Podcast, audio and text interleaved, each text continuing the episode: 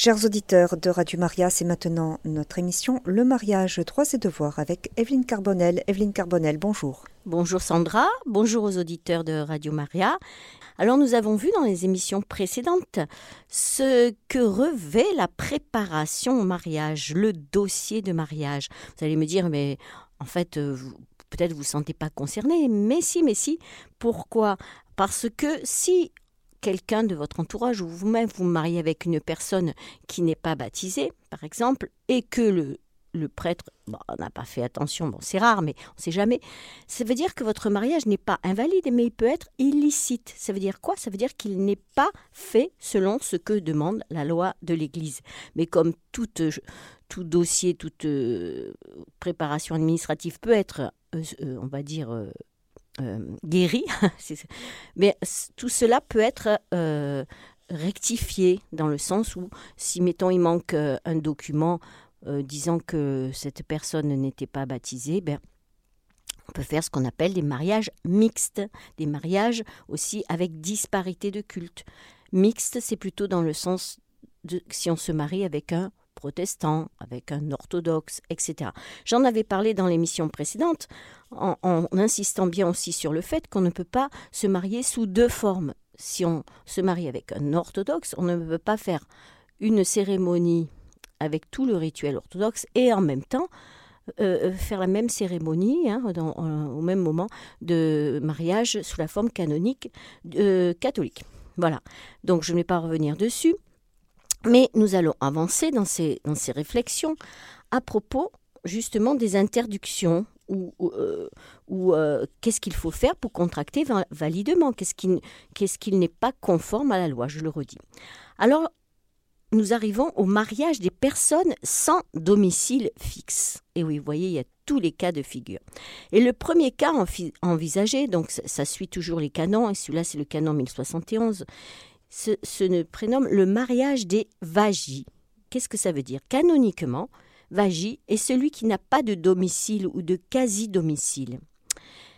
Et celui qui n'a pas de de domicile est défini dans un autre canon qui est le canon 100. L'instabilité que suppose cette façon de vivre ainsi que la difficulté d'effectuer de manière adéquate et efficace les enquêtes et les contrôles qui doivent précéder l'autorisation au mariage, par exemple la vérification de l'état libre du sujet, ce qui est le minimum, hein, bien sûr, hein, il faut qu'on vérifie justement, euh, même si on croit à la bonne foi des personnes, il faut toujours un document pour le vérifier. Donc il convient d'apporter une vigilance particulière à ces mariages.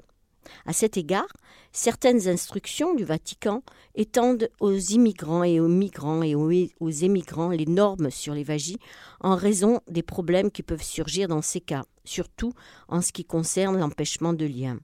Qu'est-ce que ça veut dire l'empêchement de lien? Ben, Effectivement, si, si la personne n'a pas de papier, les a perdus, etc., et si elle est liée déjà par un premier mariage mais qu'elle ne le dit pas, il va falloir faire une enquête pour bien vérifier tout ça, voyez. De même, il ne manque pas de normes diocésaines qui étendent le concept de vagie pour inclure les personnes qui résident temporairement ou pour des raisons circonstancielles dans un diocèse donné.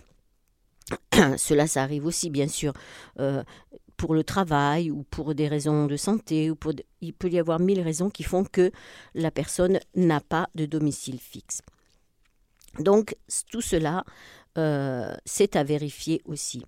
Ensuite, il y a le mariage qui ne peut être reconnu ou célébré selon la loi civile. Alors qu'est-ce que ça veut dire? L'Église essaie, dans la mesure du possible, d'éviter les conflits entre la législation civile et canonique en matière matrimoniale. Cependant, ce manque de conformité avec la loi civile ne constitue pas un empêchement. L'ordinaire, donc je vous ai dit qui est l'ordinaire, ça peut être l'évêque ou celui qui est équiparé, doit plutôt apprécier chaque cas en soupesant attentivement les circonstances, les conséquences prévisibles pour décider s'il faut ou non accorder la permission nécessaire à ce que le mariage soit licite. Les conflits entre les deux ordonnancements juridiques, donc entre l'ordonnancement de, civil et la loi canonique, peuvent être très fréquents. effectivement, dans certains pays, on, se marie directement, c'est le cas en Italie, Entre autres, on se marie à l'église et donc il y a des effets civils sur ce mariage-là. On n'a pas besoin de passer à la mairie. Hein, c'est ce dont je parle. Donc les conflits entre les deux ordonnancements juridiques peuvent être très fréquents et exigeront des curés une diligence particulière et une connaissance du droit civil en vigueur dans chaque région, afin de ne pas célébrer par inadvertance des mariages qui exigent la permission de l'ordinaire du lieu et qui, dans certains cas, peuvent, causer scandale parmi les, les fidèles. Pourquoi scandale? Parce que les époux encourent le délit civil de bigamie parce qu'ils apparaissent civilement célibataires, parce que le mariage canonique a été contracté en fraude de la loi civile. Je pense aussi à, un autre endroit, c'est en, en, Pologne, par exemple, euh, le mariage qui est célébré à l'église a des effets civils. Et si, mm, par inadvertance, un prêtre polonais euh, officie en France, par exemple, il ne faut pas qu'il oublie de demander euh, toujours le certificat l'attestation de mariage civil aux époux. Sinon, alors là, par contre, ce, mariage, il devient carrément euh, invalide. Bien que les cas spécifiques qui peuvent se présenter soient très variés et dépendent de chaque État, comme je disais, ça peut être en Pologne, en Italie, en Espagne, il faut souligner l'importance de vérifier, avant d'autoriser la célébration canonique du mariage, qu'aucun des contractants n'a un lien de mariage civil qui n'a pas été dissous avec une autre personne. J'ai parlé de la dissolution déjà, hein. mais effectivement, dans les circonstances ordinaires, le mariage civil contracté par les catholique, je précise par les catholiques, c'est-à-dire les personnes baptisées catholiques, n'est pas reconnu comme valide par l'Église. Je répète, le mariage civil contracté par des catholiques n'est pas reconnu comme valide par l'Église, de sorte que ces personnes peuvent, en principe, contracter un mariage canonique puisqu'elles ne subissent pas d'empêchement. Cela ne signifie pas cependant que l'autorité ecclésiales ne doivent pas vérifier, avant d'autoriser le mariage, l'état civil de liberté des contractants, c'est-à-dire que leur mariage civil précédent a été dissous par le divorce civil ou par le décès de l'autre conjoint. Dans le cas contraire, le mariage canonique à contracter serait un mariage qui ne peut être reconnu ou célébré selon le droit civil et ne peut donc être célébré qu'avec la permission de l'ordinaire du lieu qui devra attentivement apprécier les circonstances et le danger du scandale. Alors, je vais donner un exemple. Effectivement, des catholiques donc baptisés, comment on reconnaît leur mariage valide c'est simplement quand ils passent par la forme canonique qui est célébrée à l'Église, c'est-à-dire qu'ils se donnent le consentement à l'Église. D'accord? Donc si une personne a déjà été mariée civilement, que civilement, hein, à la mairie, qu'elle divorce et qu'elle trouve une personne qui partage sa foi, on va dire comme ça, et qui veut se marier à l'Église catholique, eh bien, après avoir récupéré bien sûr son, son dossier et son, surtout vu qu'elle avait bien divorcé civilement, donc tous les actes qui le prouvent, elle peut, elle est libre, et oui, elle est libre de se marier à l'Église catholique. Pourquoi? Parce que son mariage civil n'a pas été reconnu comme valide, puisqu'elle ne l'a pas demandé. Hein, je vous expliquer plus loin pourquoi. Euh, par l'Église, donc, elle est libre, effectivement. Contrairement, je précise, mais j'espère ne pas vous embrouiller, que deux personnes qui ne connaissent pas le Christ, qui ne font pas partie de la religion catholique ou autre, sont athées, enfin ne sont pas baptisées en tout cas, se marient civilement, forcément, eh bien ces deux personnes-là sont quand même euh, liées. Elles ont un lien naturel. J'en avais déjà parlé dans une autre émission. Pourquoi on reconnaît que ce lien ne peut être dissous sauf pour une raison très importante.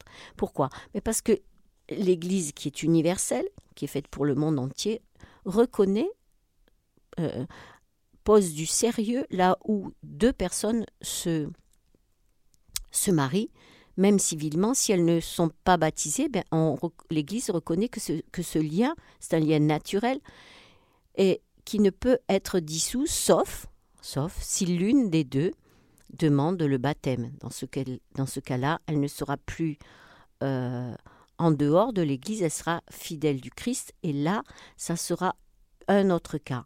Mais voyez la différence entre les personnes qui sont baptisées et qui se marient uniquement civilement et qui divorcent, celles-ci sont libres de se marier à l'Église, parce que c'est ce que demande l'Église, c'est-à-dire que le mariage soit reconnu canoniquement, soit célébré euh, selon le rite euh, à l'Église. Le mariage civil des catholiques, même s'il ne constitue généralement pas un mariage canonique valide, est une union stable, reconnue par la loi et par la société, dont il faut tenir compte pour permettre au sujet de contracter un mariage canonique avec une tierce personne. Vous voyez, il a aussi du sens ce mariage, et de plus en plus, puisque maintenant on voit que les, personnes se marient de moins en moins à l'Église.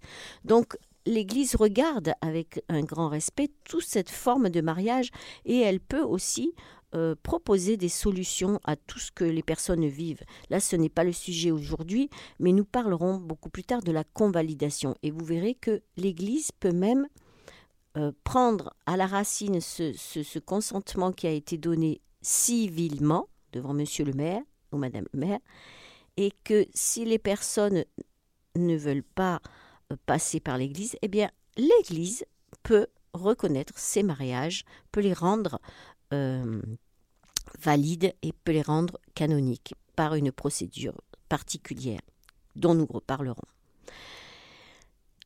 Il est donc nécessaire, avant d'admettre le sujet à la célébration licite du mariage canonique, de s'assurer que le lien civil a été dissous et de porter un soin particulier à la préparation prénuptiale du sujet, en évaluant les raisons qui l'ont conduit à contracter un lien civil antérieur et en soupesant s'il existe un danger certain que le sujet rejette positivement l'un des éléments ou des propriétés essentielles du mariage dans la nouvelle union qu'il prétend contracter.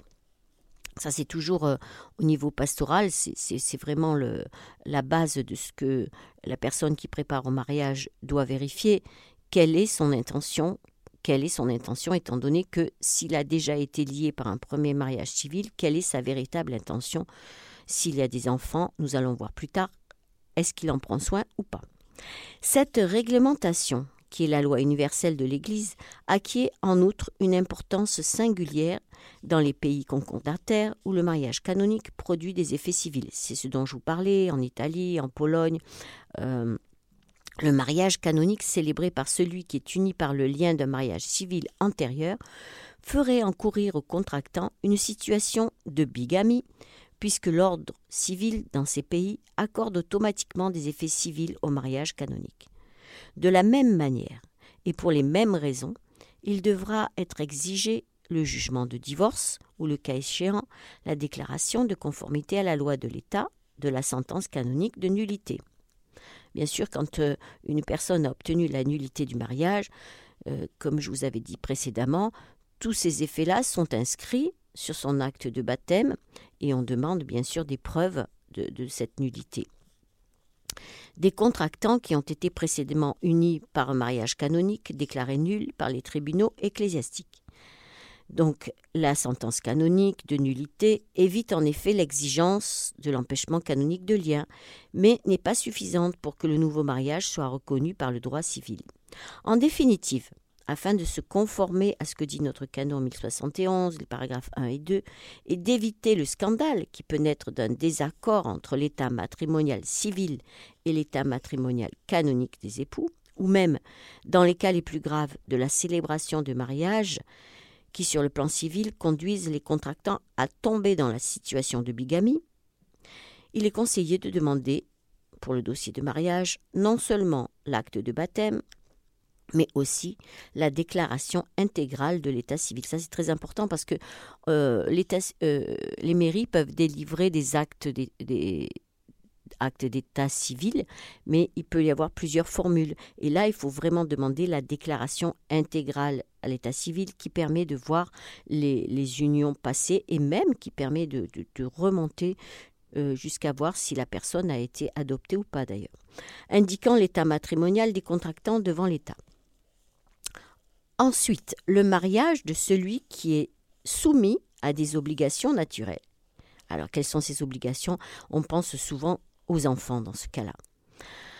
Et le canon 1071 interdit au curé de célébrer, sans la permission de l'ordinaire, le mariage de celui qui est soumis à l'accomplissement d'obligations naturelles envers l'autre partie ou envers les enfants nés d'une union antérieure.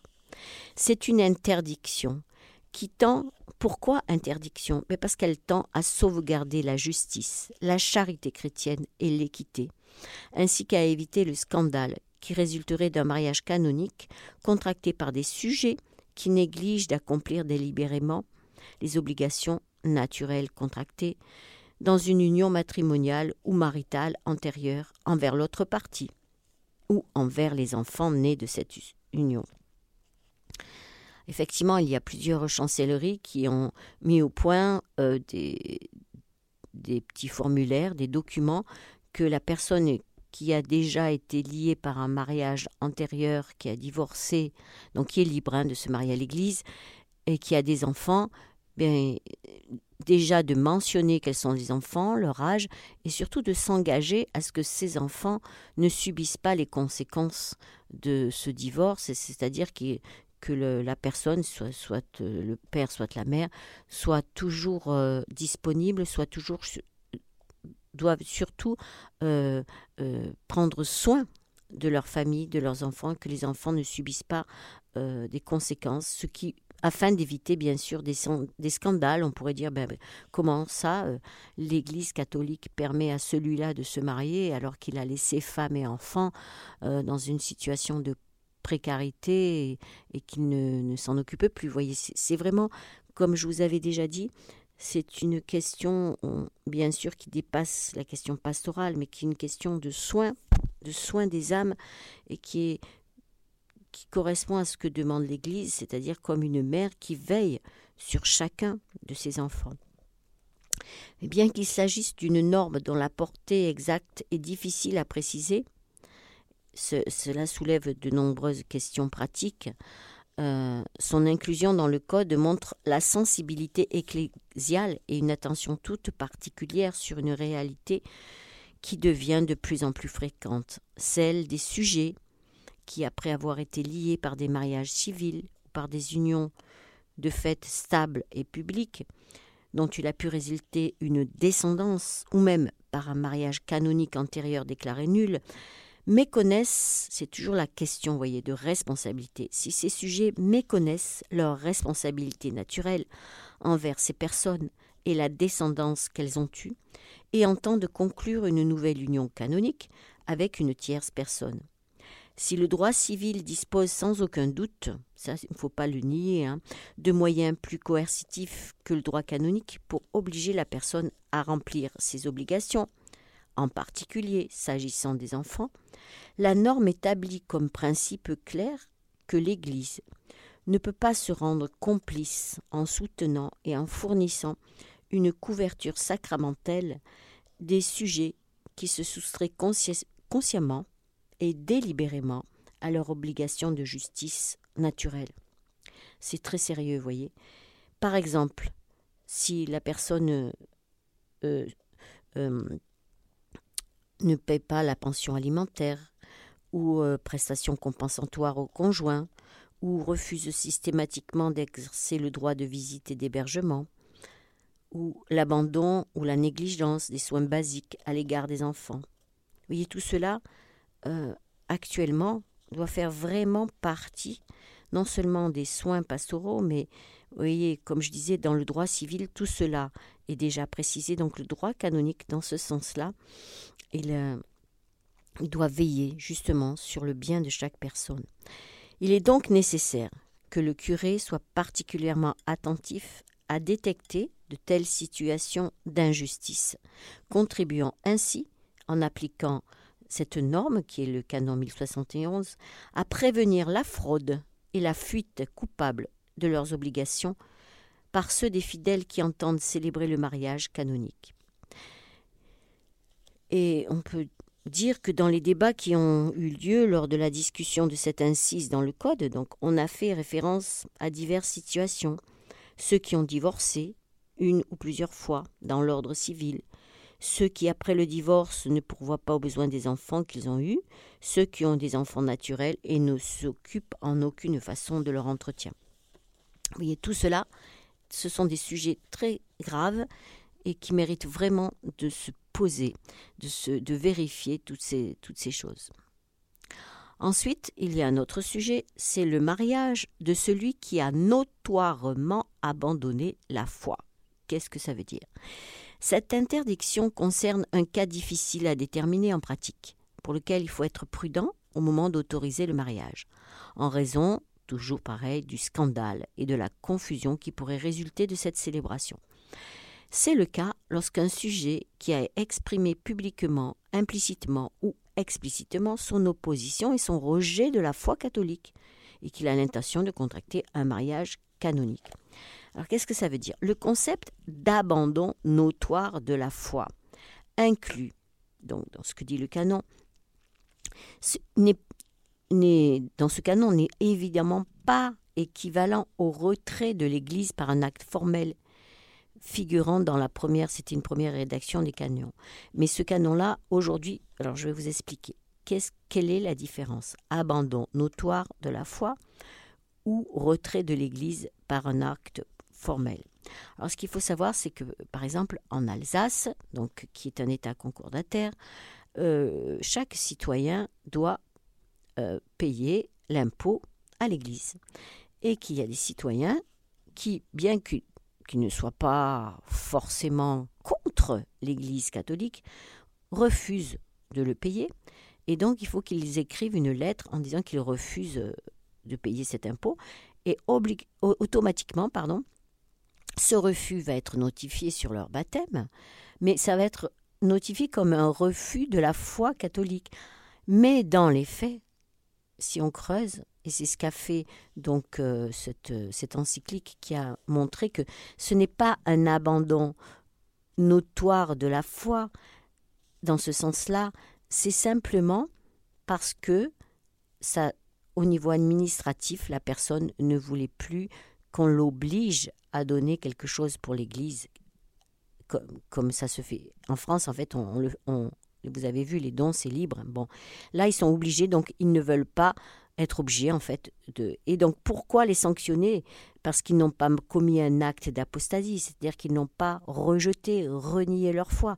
Oui, c'est beaucoup moins grave. Mais c'est quand même, il faut quand même le prendre au sérieux même si cet abandon notoire de la foi est plus vague et indéterminé, cela peut avoir des conséquences juridiques, mais beaucoup plus limitées qui concerne les personnes qui ont notoirement avec une autorité de fait ou de droit, mais sans la nécessité d'un acte formel, abandonné la, foi catholique. Il ne suffit donc pas dans ce cas de l'abandon de la pratique religieuse, mais il faut un certain type de manifestation publiquement, publique pardon, d'incroyance, d'agnostisme ou d'athéisme, des déclarations publiques de rejet de dogmes catholiques. Malheureusement, on en trouve euh, pas mal, on va dire, dans les chancelleries, de ces actes euh, sur lesquels euh, les personnes euh, notent je veux renier ma foi, ou je veux apostasier, ou je veux être rayé des registres, ou je veux que la mention disparaisse. Ce sont des personnes qui vraiment manifestent, manifestent par un courrier, donc manifestent qu'elles ne veulent plus faire partie de l'équipe de l'Église catholique. Et ça, ce sont des cas beaucoup plus graves que ceux qui simplement ne veulent plus payer l'impôt. Vous comprenez qu'il y a deux mesures là. Et dans ces cas, vu le scandale qui peut en résulter, ainsi que l'importance qu'il y a à sauvegarder d'une manière ou d'une autre la foi de l'autre conjoint, donc là, dans le cas du mariage, si un des deux a fait cet acte de reniement, on va dire, de, de rejet, d'abandon de la foi, mais il faut quand même vérifier et garantir que l'éducation des enfants dans la foi ne sera pas mise de côté. Et cette, ce canon dispose que l'ordinaire n'accordera pas la permission d'assister à ces mariages, à moins que les dispositions pour les mariages mixtes soient observées avec des adaptations nécessaires. Oui, parce que dans un mariage mixte, on reconnaît que l'autre n'a pas la même foi que le premier. L'ordinaire doit donc apporter un soin particulier à la préparation du mariage en demandant à la partie catholique de faire des promesses pertinentes en informant le contractant qui a notoirement abandonné la foi et en instruisant les deux parties sur la conception chrétienne du mariage. Qu'est-ce que cela veut dire? Ça veut dire que celui qui a notoirement abandonné la foi, moi j'ai pu voir des cas comme ça, c'est au moment du mariage, ils se rendent compte qu'ils ont fait cet acte-là. Mais ils se disent, mais non, mais non, mais moi je l'ai fait simplement, bon, soit pour une question d'argent, soit parce que ben, euh, j'avais lu quelque chose qu'avait dit le pape, ça ne m'avait pas plu. Et donc, ben, j'ai, comme c'est des formulaires qui se trouvent facilement, ben voilà, la personne avait rempli ce formulaire, mais elle ne savait pas qu'il y avait des, des, conséquences, c'est-à-dire que sur son acte de baptême, il est noté que cette personne, selon le terme qu'elle a choisi elle, ou a renié, ou a, a, voulu être radiée des registres. Mais au moment du mariage, si elle se rend compte qu'elle a fait cet acte-là, il est toujours possible, et c'est ça qui est extraordinaire dans notre religion, il est toujours possible de revenir en arrière, en arrière, c'est-à-dire, ben, qu'est-ce qui se passe? Eh bien, cette personne déjà va prendre conscience de ce qu'elle a, de ce qu'elle a fait, des conséquences, et donc elle peut par un acte euh, fait avec un prêtre euh, demander pardon, et puis revenir, revenir à la foi catholique, et donc c'est bien sûr par un écrit, par euh, une demande de pardon, par déjà une prise, c'est ça le plus important, une prise de conscience de ce que cela implique. Donc elle peut revenir au sein de l'Église catholique. Et actuellement, après les éléments relatifs à l'abandon de l'Église par acte formel, euh, cela a disparu des textes juridiques depuis Omnium in Mentem, et il reste clair que tout catholique qui aurait fait une telle défection formelle de l'Église pourrait être considéré inclus dans les cas d'abandon notoire de la foi, étant donné la notoriété au moins juridique que cet abandon formel implique. Cette interprétation résulte de la réalité des faits et de la cohérence même du système matrimonial. Car si elle n'était pas retenue, on réglementerait plus rigoureusement l'admission à la célébration canonique du mariage de ceux qui ont notoirement abandonné la foi et ceux qui ont fait un acte formel de rejet, ce qui serait juridiquement étrange. Et oui, parce que comment, c'est ça qui est important, et je reviens là-dessus, de, recevoir la personne et de voir ce qu'elle a fait peut-être vite, vite pour euh, non seulement pas payer l'impôt, mais peut-être euh, parce qu'elle avait entendu quelque chose qui ne lui convenait pas. Est-ce qu'elle avait vraiment conscience de ce que ça pouvait engendrer euh, dans l'avenir, justement en, raison de ce refus d'adhérer à la foi? Chers auditeurs de Radio Maria, vous écoutez l'émission Le mariage, droits et devoirs avec Evelyne Carbonel. Notre thème d'aujourd'hui, les mariages illicites. Evelyne, nous avons un auditeur qui souhaiterait poser une question. Il s'agit de Noël. Noël, c'est à vous. Oui, bonjour Noël. Oui, bonjour. Oui, je vous écoute. Euh, je voulais juste poser une question. Est-ce que la différence d'âge entre les époux peut être une raison de refus de mariage Non, ça c'est canoniquement, on n'évoque pas du tout cet aspect-là. Hein, ça ne fait pas partie. C'est simplement dans le l'accompagnement, donc c'est très pastoral. Hein, dans l'accompagnement, on vérifie que chacun est respecté pour ce qu'il est, que c'est pas une question d'intérêt. Bon, voilà, et on vérifie ben, quelles sont les intentions de chacun. Vous voyez, dans le mariage, vous savez qu'il y a euh, on s'engage librement, donc déjà on vérifie si on est libre. On s'engage euh, d'une manière indissoluble, donc pour toute la vie, et on s'engage aussi euh, pour se respecter. Donc il y, a la notion de d'être fidèle, voilà, fidélité, et on s'engage aussi pour la fécondité, c'est-à-dire que est-ce que le mariage euh, peut entraîner euh, euh, la, création d'une famille ou pas? Bon, c'est un aspect qui est à vérifier aussi. Hein. Après, tout dépend. vous pouvez me préciser un peu plus, s'il vous plaît? Non, c'est juste une question. Ah, c'est juste une question. Non, non, il n'y a pas de cas précis, mais c'est juste, je me suis dit. Je me suis posé comme, Oui. comme ça, c'est tout simplement la question. Oui, après, si bien sûr euh, il s'agit d'une personne mineure, alors ça par contre c'est bien réglementé. hein. Euh, on n'autorise pas le mariage d'un mineur sans, sans l'avis de ses Oui. parents. Vous voyez, ça Oui. c'est différent. Mais entre deux Mm. personnes majeures bon, ben, qui ont une différence d'âge, mais ça c'est très pastoral. Et le, le, comme je vous dis, il faut vérifier euh, que qu'il y a bien, la- que ça se fait bien. La la- solidité, il faut vérifier la solidité de leur liberté, union. Fécondité, on vérifie aussi. Et puis après, si c'était un remariage, c'est-à-dire que deux personnes n'ont jamais, mettons, n'ont jamais été mariées ou que l'une est, veuve, par exemple, et l'autre aussi, bon, et qu'ils ont, je sais pas moi, 20 ans d'écart, ben rien n'empêche, s'ils sont d'accord tous les deux, euh, à construire euh, un couple. Peut-être qu'ils ont déjà des enfants de leur côté. Vous voyez, tout dépend vraiment des cas. Il n'y a, a pas de règle là-dessus qui dit qu'on ne peut pas épouser quelqu'un de plus âgé. Non, il y a pas Donc c'est un petit peu appréciation du prêtre. Pardon? Pardon? Je pas entendu C'est un peu à l'appréciation- c'est c'est un peu à la pression du prêtre. ben, Disons que le prêtre va vérifier, c'est pas, il va vérifier, comme je vous ai dit, que ces points-là sont bien euh, euh, présents dans l'intention des époux. Voilà. D'accord. voilà. C'est ça qui compte. Oh. Mhm. Ok.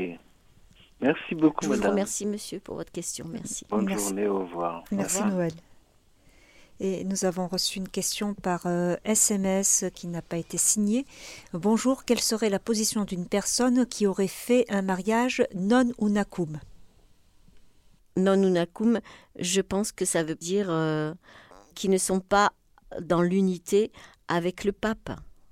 C'est une, branche, on va dire, parallèle de, de l'Église, mais qui n'est pas tout à fait d'accord avec le pape. Alors, qu'est-ce que, quelle est la position d'une personne qui n'est pas... Alors, la position, dans quel sens Euh, Je comprends pas bien la question. C'est-à-dire que si on n'est pas tout à fait d'accord avec le pape, mais qu'on veut se marier, ben, de toute façon, le mariage, comme je vous ai dit, c'est le sacrement que les personnes se donnent. C'est-à-dire, il y a. euh, c'est le consentement qui fait le mariage. Donc à partir du moment où ce consentement est donné, que ce soit dans une église ou dans une autre, il a de la valeur, n'est-ce pas? Alors si ces personnes ne sont pas mariées dans une église qui, est en union avec Rome, euh, si un jour elles veulent demander quelque chose à l'église romaine, eh bien dans ces cas-là, effectivement, il faudra un entretien préalable, il faudra voir quelles sont euh, les quelles sont les demandes en fait? Qu'est-ce que la personne veut savoir par rapport à son mariage euh, S'il est en dehors de l'Église catholique, par exemple, euh, si elle veut revenir, il y a plusieurs. Vous voyez, c'est comme le cas de que j'ai cité de personnes qui renient leur foi ou qui renoncent à leur foi ou qui veulent être radiées ou qui veulent apostasier. Il y a toujours un moyen de retour. Donc, mais je ne sais pas si c'est ça vraiment la question. Il y a toujours un moyen si on se pose des questions, d'aller rencontrer une personne dans une chancellerie, dans un diocèse, pour, euh, pour mettre à plat tout ce qui s'est passé et pour se dire, ben voilà, j'ai fait ça, mais euh, si maintenant je veux revenir euh, à la foi catholique, si je veux adhérer à ce que demande l'Église, eh bien voilà, il y aura des possibilités. Si j'ai bien compris, hein, je suis désolée. Alors, la, la, la personne a ajouté un, Ah. un message, c'était exactement cela, en désaccord avec Rome. C'est ça, voilà. Donc, euh, finalement, oui, les, les CD vacantistes qui voudraient revenir sur euh, leur, euh, euh, leur rejet du pape, de la même manière qu'une personne aurait fait un rejet euh, euh, notoire de, de la foi, pourrait ça. revenir sur sa décision. Oui, il y a toujours, toujours des moyens. À la base, vous avez compris que quelqu'un qui n'est pas baptisé peut toujours demander le baptême. Bon, ça, c'est la, base. Ensuite, quelqu'un qui est, euh, protestant eh bien, peut changer de religion, peut devenir catholique et vice-versa. Et quelqu'un qui a fait un acte d'apostasie, eh bien, il peut. euh, donc, il faut se rapprocher là d'un diocèse vraiment euh, pour savoir qu'est-ce qu'est-ce qui est demandé précisément dans quel cas, parce que les cas sont tous différents. Et dans ce cas-là, du- d'une personne qui est dans une église qui ne reconnaît pas le pape, ben, c'est très important aussi qu'il ait un entretien avec une personne qui soit canoniquement bien formée aussi, c'est important qui puisse lui dire déjà savoir ce qu'il veut, ce qu'il veut faire. Vous voyez, c'est ça la base de tout. Qu'est-ce que la personne veut faire avec son état actuel? Voilà, donc il y a toujours moyen, c'est très intéressant comme question, il y a toujours moyen de comment dire, de regarder en face euh, sa situation et de savoir aussi qu'est-ce qu'on veut. il y a toute une question de responsabilité, comme je disais euh, dans le cas des, personnes qui, qui ont eu une vie, une vie familiale mais qui n'ont jamais été mariées à l'église. Mais tout ça, ça ne se raye pas. En fait, il y a la question de la responsabilité. Qu'est-ce que j'ai fait? Qu'est-ce que ça va engendrer ce que j'ai fait? Et qu'est-ce que je veux faire? Mais il y a toujours, toujours le moyen de euh, de guérir, on va dire ça comme ça, de, pour, le, pour le bien des âmes, toujours savoir ce que la personne veut faire. Alors justement, vous, vous avez dit donc que euh, des catholiques qui n'auraient été mariés euh, que civilement auparavant peuvent demander un, mariage religieux à, à l'Église catholique. mais euh, y a, je pense qu'il y a quand même, euh, donc euh, vous l'avez dit par rapport aux, contraintes naturelles, etc. Il y a quand même une étude parce que je connais un, cas, donc me semble-t-il, un des conjoints était marié civilement et divorcé. L'autre conjoint avait été paxé plusieurs fois. Et lorsqu'ils ont voulu se, marier à l'église, en fait, euh, on leur a dit non, il faut d'abord étudier votre dossier. Ben oui, parce que ça fait un peu peur quand on voit tous ces mariages, forcément. Hein. On se prend un temps de, de, réflexion.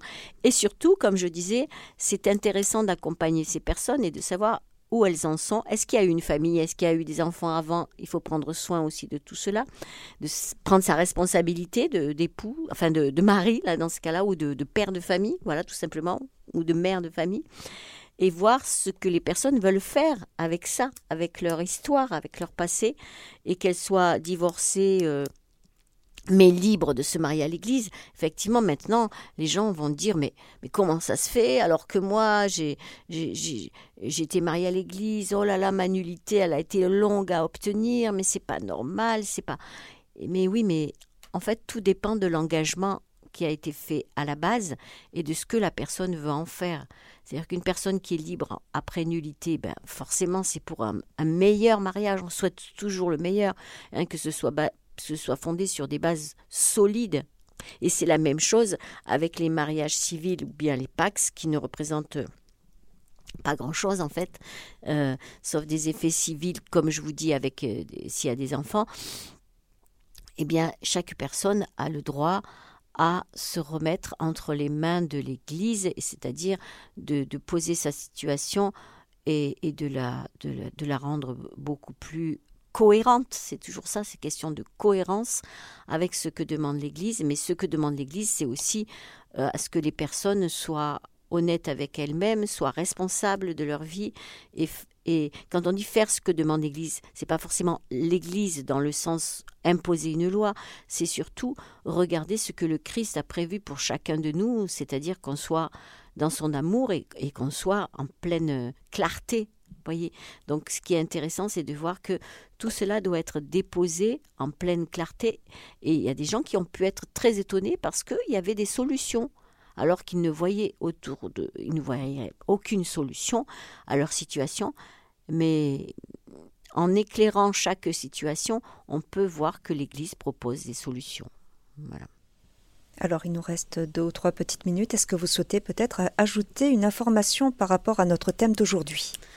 Eh bien, si ce thème d'aujourd'hui euh, vous a paru un peu compliqué, précisément sur l'abandon de la foi ou sur toutes ces personnes qui rejettent la foi, c'est intéressant de, savoir que malheureusement, euh, euh, il, y a actuellement toutes des, des, campagnes énormes qui sont faites pour faire pression sur les personnes afin qu'elles abandonnent cette foi.